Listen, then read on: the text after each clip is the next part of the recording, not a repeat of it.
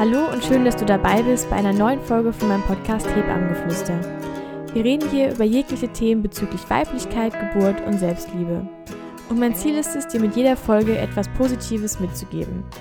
Von daher wünsche ich dir viel Spaß beim Zuhören und dann fangen wir auch gleich an. Heute geht es um das Thema CTG und das kindliche Wohlergehen, beziehungsweise darum, was sagt uns das CTG und was sagt es uns eben nicht. Ähm, was bedeutet CTG überhaupt? Kardiotokographie. So, CTG ist das Gerät, was man vom Frauenarzt kennt oder vom ähm, Kreissaal. Das ist das, womit man die Herztöne abhört und ähm, die Herztöne vom Kind und eben auf der einen Seite, das ist der Kardiopart und der Tokopart in dem Wort, ist ähm, für die Venen da, also für die Kontraktion. Das ist praktisch der Venenschreiber, der misst sozusagen die, die Spannung der Bauchdecke und damit ähm, sagt man halt dann, es sind Kontraktionen da, also es sind Venen da oder nicht. Aber da gehe ich später nochmal näher drauf ein. Erstmal, wie lange gibt es das CTG schon? Das CTG gibt es jetzt seit über 50 Jahren. Das wurde 1963 erfunden. Und ähm, momentan wirkt es so, als wäre es das einzig wahre. Aber es gibt auch diverse Alternativen. Es gibt Stop-Ton. Das ist wie so ein, ich sage jetzt ganz salopp mal, wie so ein Mini-CTG, womit man auch die Herztöne ableiten kann. Und dann gibt es natürlich das Pinarrohr, ähm, das Pinarstethoskop. Das ist dieses ähm, entweder aus Holz oder aus Metall, dieses äh, trichterförmige Stethoskop, sage ich jetzt mal, was, mit der, was die Hebamme benutzt, um die Herztöne abzuhören, wenn sie das benutzt. Nutzen nur noch ganz, ganz wenige. Ähm, aber damit zum Beispiel hört man tatsächlich dann die echten Herztöne. Die werden direkt vom ähm, Bauch abgeleitet. Das kann man sich vorstellen, wie früher, wenn man irgendwie eine Dose genommen hat und die gegen eine Tür gehalten hat und man dann die, ähm, die Unterhaltung oder sowas im Raum mitbekommen hat. So funktioniert das auch in der Richtung. Und da hört man halt wirklich den Herzschlag. Beim CTG und beim Dopton hört man halt eben wie so eine Art metallisches Herzschlagen, was einfach so wiedergegeben wird, aber es ist nicht an sich der echte Herzschlag. So. Ähm, wie kann man sich das Ganze jetzt vorstellen, wenn man jetzt gerade schwanger ist und wie, wie das im Kreißsaal abläuft? Und zwar, wenn ihr Wehen bekommt und in den Kreißsaal kommt, ist es so die Regel, dass man erstmal, ähm, bevor man den Kreißsaal überhaupt geht, außer es ist wirklich ruckzuck und das Kind ist praktisch schon da, ähm, dann geht man natürlich direkt zur Geburt. Ansonsten, wenn man mit Wehen kommt, wird man erstmal eine halbe Stunde ans CTG gelegt, damit man einfach mal so einen Überblick bekommt, damit ähm, auch die Hebamme irgendwo Zeit hat, sich zu organisieren, alles zu planen und zu machen, zu schauen, ob der Kreislauf fertig ist und all das, einfach um sich ein bisschen vorzubereiten. Und die Frau kann auch erstmal irgendwo ankommen. Alles schön und gut, aber bedeutet auch, dass die Frau eine halbe Stunde lang an dieses Gerät gefesselt ist und irgendwie wahrscheinlich, vermutlich ähm, liegt. Ja, so.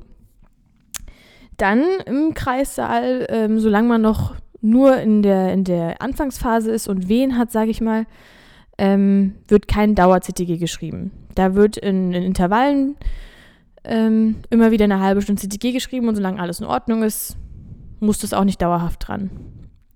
So geht es dann weiter. Und im Kreissaal, da gehe ich aber, äh, beziehungsweise in der, in der Geburtsphase, da gehe ich nochmal später drauf ein, da ist das dann, da verändert sich das dann mit dem CTG. Aber zuerst einmal, was bedeuten überhaupt die Zahlen? So, es gibt verschiedene Zahlen, die wichtig sind. Einmal gibt es natürlich den Herzschlag vom Kind. Der wird als, großes, als große Zahl angezeigt und das erkennen eigentlich auch die meisten. Das ist der Herzschlag des Kindes. Dann gibt es einmal den Herzschlag der Mutter. Der ist vermutlich, hoffentlich deutlich niedriger als der vom Kind. Der vom Kind liegt immer so zwischen 110 und 160 Schlägen. Der von der Mutter, je nachdem, wahrscheinlich so um die 80, 90, je nach Anstrengung. So, die beiden Zahlen, das sind schon mal zwei Herztöne. Dann die dritte Zahl, das ist der Wehenschreiber sozusagen, also der, der die Kontraktion, der die Anspannung am Bauch misst. Und ähm, der wird praktisch beim Anlegen des äh, CDGs, wenn man die Knöpfe angelegt hat und alles, wird der geeicht auf ähm, genau, auf äh, 20. So.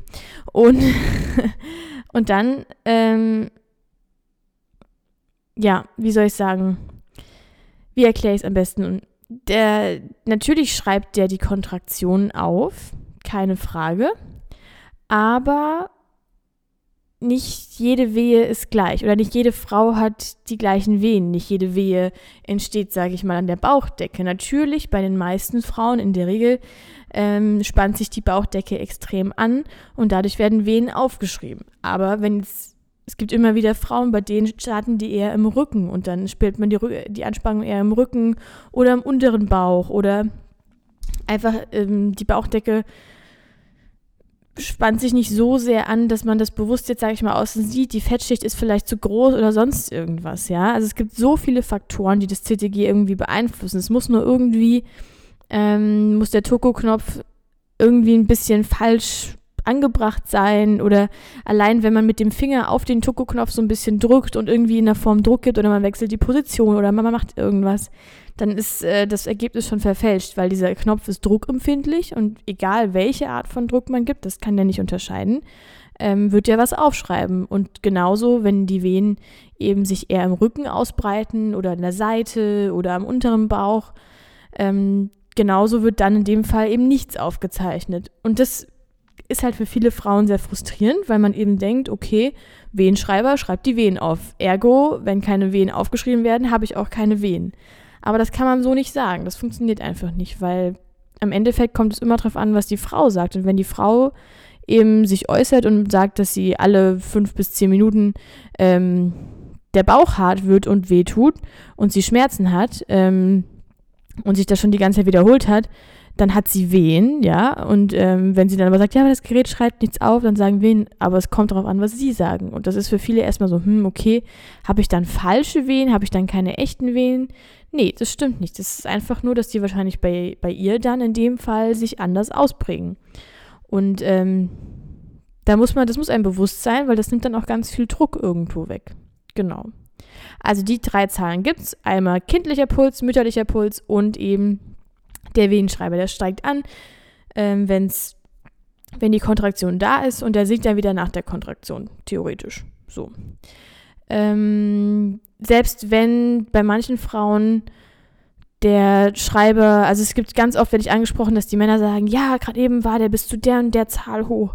Ähm, diese Zahl an sich sagt auch gar nichts aus, wie hoch der geht. Wie, das sagt nichts über die Stärke der Wehe auf, wenn die Wehen gut aufgezeichnet werden.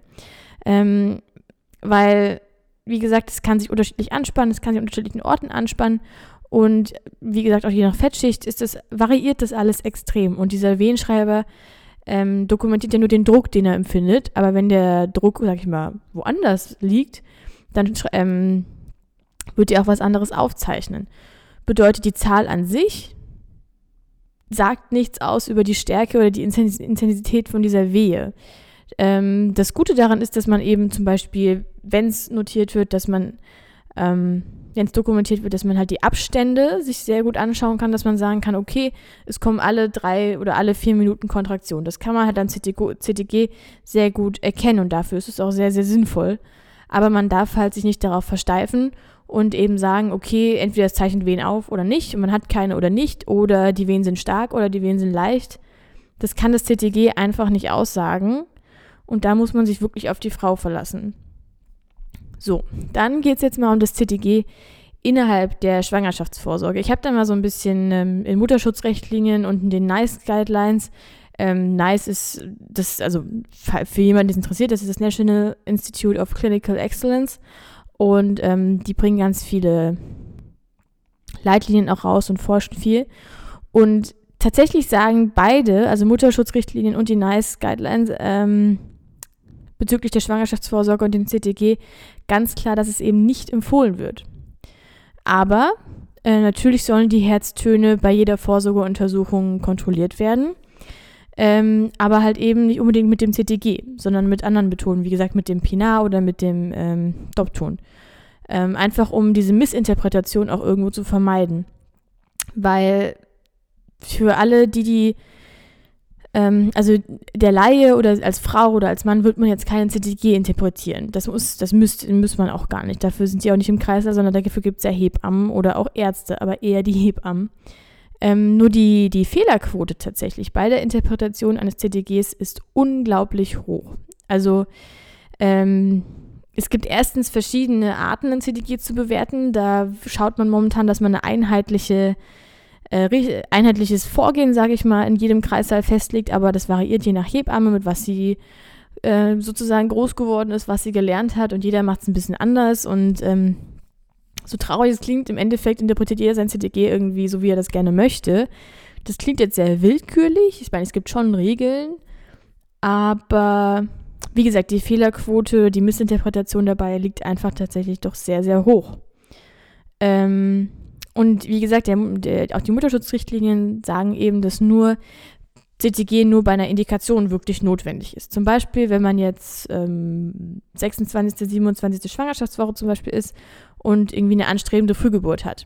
Dann macht es ähm, schon Sinn, auch mal CTG zu schreiben und zu gucken, wie geht es denn dem Kind. Ich habe jetzt zwei Beispiele, wie das denn die Frau oder die werdende Mutter denn empfindet. Ähm, da habe ich auf Instagram mal eine Umfrage gemacht und da haben es ähm, mehrere geantwortet und da habe ich jetzt zwei Beispiele rausgesucht. Das erste lese ich mal vor. CTG empfand ich immer als lästig. Dieses lange Liegen, meistens mussten meine Kinder ständig geweckt werden und dann darf man sich kaum bewegen. Damit der Ton nicht verschwindet, ich war jedes Mal froh, wenn es rum war. So, da merkt man schon, ich finde das Wort lästig trifft es ganz gut tatsächlich, weil an sich Klar, es ist schön, die Herztöne zu hören und zu wissen, es ist alles gut und so ein bisschen Sicherheit zu, belangen, zu erlangen. Aber dieser Punkt, dass man wirklich in dem Moment, sage ich mal, ans Bett gefesselt ist oder an dieses Gerät eben mit den Kabeln gefesselt ist, ähm, ist schon sehr belastend. Also es ist einfach, ja, man kann sich halt in dem Moment oder man soll sich in dem Moment nicht bewegen, weil wie sie schon schreibt, dann ähm, ist der Ton zack weg. Und das ist schon ich weiß nicht, also ich finde einfach, dass es einfach nicht ideal ist. Es ist nicht die beste Variante. Es ist eine sehr gute Variante, aber man muss sich überlegen, äh, CDG ist jetzt fast 60 Jahre alt und ich finde, da sollte man einfach mal ein bisschen schauen und entwickeln und gucken, ob es denn da nicht vielleicht noch bessere Lösungen gibt. Bessere Lösungen im Sinne von irgendwas, was besser ableitet, was man vielleicht ähm, einfach nicht so eine große Einschränkung gegenüber der Frau bietet. So, die zweite, das zweite Beispiel Dabei ähm, differenziert sie jetzt zwischen der Vorsorgeuntersuchung und der Geburt. Zur Vorsorge erstmal. In der Vorsorge fand ich ihn toll, da man so ein Geräusch mit dem Baby verknüpft und etwas frustrierend, da ich insgesamt in der, in der Vorsorge nur einmal eine Mini-Wehe gesehen habe und wollte, dass das Kind sich mal bald auf den Weg macht, nachdem ich schon über ein DMET war. Da unterbreche ich kurz. Ähm, wie ich schon erklärt habe, ist, ist das Venenaufzeichnen an CTG einfach unfassbar individuell und von so vielen Störfaktoren abhängig. Und ich kann mir vorstellen, wie frustrierend das sein muss, wenn man nur gesagt bekommt, ja, das Gerät ist dazu da und es zeichnet die Venen auf. Ja, und dann ist da halt nichts. Das ist Laienwissen irgendwo und es ist unfassbar schade, dass ihr gegenüber das nicht besser kommuniziert wurde. Weil auch gerade wenn es über IT geht und man will so lange, dass die Geburt losgeht, kommt es ganz, ganz viel auf die Einstellungen und auf die Gedanken auch an. Ähm, und Stress oder schlechte Gefühle sind natürlich auch irgendwo ein Hemmfaktor. Ne? Also alles, was Stress ist, ähm, blockiert irgendwo die Oxytocin-Ausschüttung und ähm, ja, das bringt dann auch keine Wehen hervor. So, weiter geht's.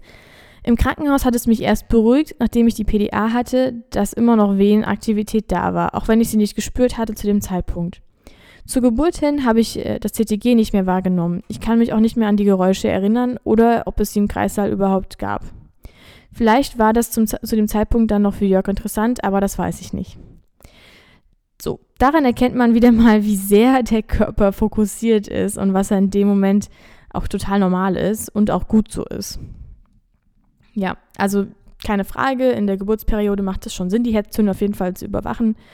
Das würde ich niemals abstreiten, weil es einfach ein ganz, ganz wichtiger Faktor ist. Und ähm, es ist ja auch toll, dass wir die Möglichkeit haben.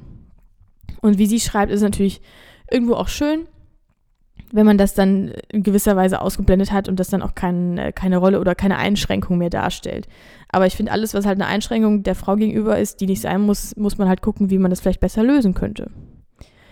So, die wichtigen Fragen, die man sich jetzt stellen muss, ähm, warum das CTG hier aktuell in Deutschland oder auch allgemein so eine unfassbar wichtige Rolle im Kreissaal spielt.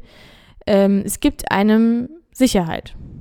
Aber diese Sicherheit bringt halt auch Einschränkungen für die Frau mit, wie ich schon gesagt habe. Und da sollte man sich vielleicht andere Möglichkeiten überlegen, wie man eben ein gutes Gefühl geben kann oder Sicherheit erlangen kann, ohne dass man jetzt mit, die ganze Zeit mit Kabeln irgendwo ans Bett gefesselt wird, ja. Ähm, ich finde die Lösung, wie ich schon gesagt habe, ich finde sie einfach nicht ideal und ich finde die Einschränkung ist einfach zu groß. Das einzige oder einer der guten Aspekte ist natürlich, dass der Partner etwas hat, was er vor sich sehen kann, ähm, womit er, womit er auch, also es sind Zahlen, es ist rational, man kann das einfach, man hat was, wo man, worüber man das sagen kann, sozusagen. Weil die Geburt an sich ist ja etwas sehr, sehr Ungewisses und man kann darüber keine genauen Aussagen treffen. Aber das CTG liefert einem halt eine gewisse Datenlage und das ist auch für den Partner schön, weil der auch irgendwo sagen kann, ja, so und er kann die Venen verfolgen, er kann den Herzschlag verfolgen und er hat so ein bisschen was Greifbares. Aber theoretisch kann man den Partner auch, wenn das CTG jetzt nicht wäre, einfach einbinden und sagen, okay, du achtest jetzt mal nur auf deine Frau und dann ähm, zählst du den Abstand der Wehen zum Beispiel oder wie oft kommen die Wehen oder wie lang dauern die Wehen. Dann hat er auch was zu tun, was vielleicht sogar noch viel besser ist. Also, ja. Insgesamt vermittelt das CTG natürlich Sicherheit, wie ich schon gesagt habe, denn Angst vor dem Ungewissen ist auch irgendwo normal. Ähm, beziehungsweise die Angst davor, nichts oder zu wenig zu tun. Das betrifft jetzt die Hebammen und die Ärzte. Denn ähm, mit voller Kompetenz, Professionalität und Wissen eben zu sagen, dass man nichts tut, anstatt unbegründet zu intervenieren und ähm, ja, zu handeln, wenn es vielleicht nicht nötig ist, zeigt unglaubliches Vertrauen ähm, in sich selbst und in seine Kompetenz. Und meine Devise ist da immer, das Wissen bedeutet in dem Fall, wenn es um den Beruf geht, schon auch Sicherheit. Denn jetzt überleg mal selber, wann handelt man unüberlegt? Wann handelt man impulsiv, schnell und ähm, vielleicht ohne das Ganze durchdacht zu haben? Ja, das ist Ganz klar, man entscheidet dann in dem Moment irgendwo mit Angst, mit Furcht. Und ähm, das passiert, wenn man eben zu wenig Informationen hat, wenn man zu wenig Wissen in dem Fall hat und äh, diese Situation nicht richtig einschätzen kann. Und ähm, dann möchte man sich lieber absichern und sagt, geht dann auf nur, also was heißt auf Nummer sicher gehen, sondern man kann es halt einfach, man schätzt die Situation halt einfach falsch ein. Denn ähm, Expertenwissen ist im Kreissaal absolut notwendig. In diesem Raum stehen so viele Menschen, die sich darauf verlassen, was du als Frau, ähm, was du als Hebamme sagst und was du tust. Und dabei muss sich halt jede Hebamme der Welt irgendwo sicher sein, weil die Frau legt ihr komplettes Vertrauen in ihre Hände. Und ähm, wir als Hebammen oder auch Ärzte oder ja, allgemein Menschen, die mit anderen Menschen arbeiten, haben sich innerhalb ihres Berufslebens einfach dazu verpflichtet, lebenslang zu lernen.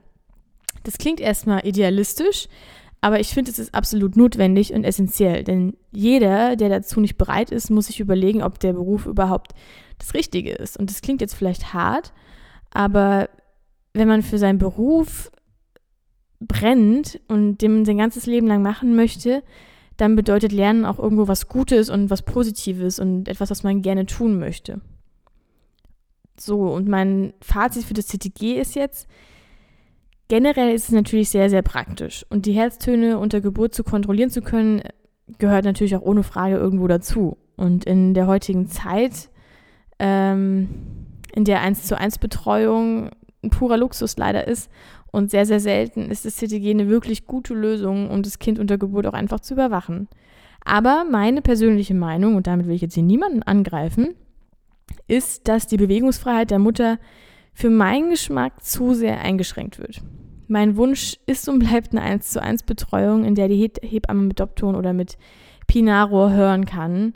Und ähm, laut der aktuell vorherrschenden Leitlinie ist es notwendig in der Geburtsperiode oder auch etwas unschöner gesagt in der Austreibungsperiode, wie ich vorhin schon erwähnt habe, ähm, also wenn der Muttermund sozusagen vollständig offen ist und das Kind durch den Geburtskanal tritt, dauerhaft äh, CTG zu schreiben. Sind wir mal ehrlich, das mit Dopton und Pinat zu machen, das ist äh, utopisch und, und, unrealistisch. Das wird vermutlich niemals wieder passieren, einfach weil der Aufwand nach jeder Wehe oder wie auch immer das mit dem Pinaro anzulegen einfach zu schwierig ist, einfach weil es auch braucht unfassbar viel Übung, um damit wirklich gut die Herztöne ableiten zu können. Das ist einfach, wenn es schnell gehen muss, auch ähm, irgendwo sehr, sehr fahrlässig dann. Das heißt, man muss eine gute Mischung finden. So, was kann man jetzt hierbei machen? Das ja, ähm, die nächste Möglichkeit, die das Ganze mit sich bringt, ist die Telemetrie. Ich bin sehr großer Fan der Telemetrie. Das bedeutet sozusagen, das ist ein CTG, aber eben mit kabellosen Knöpfen. Natürlich, das Blöde ist, dass die unter Umständen schlechter schreiben, dass die Ableitung dabei schlechter ist, weil eben das Ganze über, ich weiß gar nicht über was das geht, über, ich will jetzt nichts Falsches sagen, auf jeden Fall sind da keine Kabel. und da ist die Ableitung ein bisschen schlechter. Und aber generell kann sich die Frau halt dabei besser bewegen und sie hat bewegen und sie kann aufstehen, sie kann touren so ein bisschen. Man muss halt einfach gucken, dass das Ganze richtig sitzen bleibt. Wäre es eben der Frau die, die Herztonüberwachung oder das CTG-Schreiben eben so angenehm wie möglich zu machen und zu versuchen, sie in keinster Weise eben einzuschränken. Auch wenn das wirklich ein idealistischer Gedanke ist. Aber ich finde trotzdem, man sollte es probieren und grundsätzlich sowieso immer auf ihre Bedürfnisse eingehen. Und ob ein CTG in der allgemeinen Schwangerenvorsorge sinnvoll ist, ist meiner Meinung nach fraglich. Ich finde es schwierig zu sagen, dass eine halbe Stunde Herztöne schreiben aussagekräftig ist für ein paar Wochen oder Monate innerhalb einer Schwangerschaft. Aber natürlich kann es bei Auffälligkeiten die Basis sein für weitere Diagnostik. Aber man hat ja trotzdem noch die Ultraschalluntersuchung jedem Trimester, ähm, bei welchen die Herzaktivität kontrolliert wird. Und ähm, dazu kommt dann halt der Gedanke, was ist denn eigentlich die Konsequenz?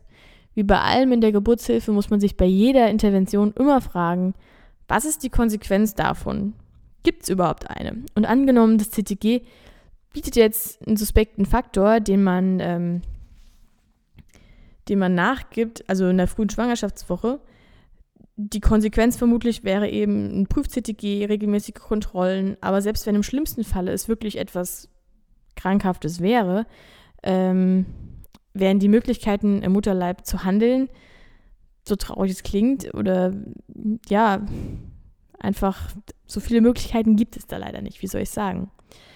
Und ich bleibe der Meinung, dass die Mutter am besten spürt, ob es dem Kind gut geht, anhand eben Kindsbewegungen und grundsätzlichem Bauchgefühl. Also ich rede jetzt hier nicht von irgendwelchen Fehlbildungen, ich rede hier nicht von Behinderung oder sonstigem. Ähm, ich rede hier praktisch nur über die, ich sage jetzt einfach mal allgemeine Fitness vom Kind irgendwo. Und nicht immer ist es, jede, ist es sinnvoll, jede Maßnahme ähm, zu ergreifen, die möglich ist. Wie ich schon gesagt habe, Vertrauen zu haben und zu sagen, hier ist kein Eingriff nötig, zeigt von unglaublicher Kompetenz und unglaublichem Wissen. Zu lernen, wirklich zu vertrauen, ist sehr, sehr schwer. Das kann ich absolut und natürlich ähm, ja, ganz selbstverständlich nachvollziehen. Und ich verstehe auch, dass die Herztöne zu hören unfassbar schön ist. Aber man muss sich auch vor Augen führen, dass das nicht die echten Herztöne sind, so wie ich es schon gesagt habe, sondern dass diese eben erzeugt werden. Und wer halt den echten Herzschlag hören möchte, ähm, das geht nur mit dem Pinalstethoskop. Und inzwischen gibt es da auch ganz coole Lösungen, wo das auch die Mutter, also die Frau selber hören kann. Wie das ist dann so eine Mischung aus einem normalen Stethoskop und Pinar, weil normalerweise ist es halt mit diesem Rohr, kann das immer nur der ähm, der Vater oder halt die Hebamme hören. Aber es gibt jetzt auch neue Lösungen, wo man auch, wo die Mutter auch selber hören kann, was richtig, richtig schön ist. Und die Herztöne zu hören, die ist, das ist einfach unbeschreiblich und besonders auch für den Vater, denn für den ist es ja oft besonders schwierig, ähm, eine wirklich enge Bildung, äh, Bindung, nicht Bildung, Bindung aufzubauen. Da, also jeder, der das schon mal gesehen hat, ähm, das Funkeln in den Augen dabei ist einfach, ist einfach unbezahlbar. Und ich möchte allen werdenden Eltern ans Herz legen, sich mit jeglichen Zeichen auseinanderzusetzen und dem Körper und alles, was diese, was in dieser unglaublichen Zeit eben passiert, kennenzulernen und ähm, lernen wahrzunehmen. Und wie toll es ist, schon im Bauch mit dem Kind eben in Kontakt zu treten und vielleicht schon zusammen zu spielen. Gerade das Thema Berührung ist so wichtig und bewusste Berührungen können so intensiv sein. Ich meine, versuch mal, falls du jetzt schwanger bist, mit der Hand oder nur den Fingern dem Kind im Bauch zu zeigen, dass du da bist und vielleicht reagiert es sogar und berührt dich zurück. Ich meine, ja, das erfordert etwas Übung, weil gerade weil du dich sehr, sehr spüren musst und auch das Kind äh, muss es erstmal lernen, das ist ein Lernprozess. Aber umso schöner ist es, wenn es dann eben eine Möglichkeit gibt, schon mit dem ungeborenen Kind zu kommunizieren. Zum Abschluss habe ich noch was von dem ähm, Erfinder. Und zwar, ähm, das ist der Herr Hammacher. Der hat gesagt, Sehr interessant. Mit Erschrecken habe ich immer wieder beobachtet, wie der Kardiotokograph zu sehr in den Mittelpunkt rückte und hierunter insbesondere die rein menschliche Betreuung der Frau zu leiden hatte. Ich möchte mit dem Appell schließen, dass Sie lieber auf die Kardiotokographie als auf eine umsichtige und humane Geburtsleitung verzichten sollten. Ja, das ist doch mal ein Statement und das von dem, der diesen, der das CTG erfunden hat. Selbst er sagt schon, dass es schön ist, dass es das CTG gibt, aber einfach das Menschliche irgendwo leider verloren geht, sondern nur noch dieses Gerät gesehen wird. Und das möchte ich euch mit an die Hand geben, dass ihr darauf achtet und auf darauf irgendwo beharrt, dass es im Endeffekt nur ein Gerät ist und ihr habt, du hast das Kind in deinem Bauch, du kannst auf deinen Körper achten, du weißt am besten, was passiert und Du brauchst eine Hebamme um dich herum, die dich sieht, die nicht auf das CTG fixiert ist, die das als, als nützliches Hilfsmittel sieht, aber trotzdem dich sieht als Frau. Das ist ganz, ganz wichtig. Ja, das waren so meine abschließenden Worte zum Thema CTG. Und du darfst mir wie immer gerne schreiben und deine Erfahrung dazu mitteilen. Genau, ich wünsche dir noch einen schönen Tag, schönen Abend oder einen schönen Mittag. Ciao!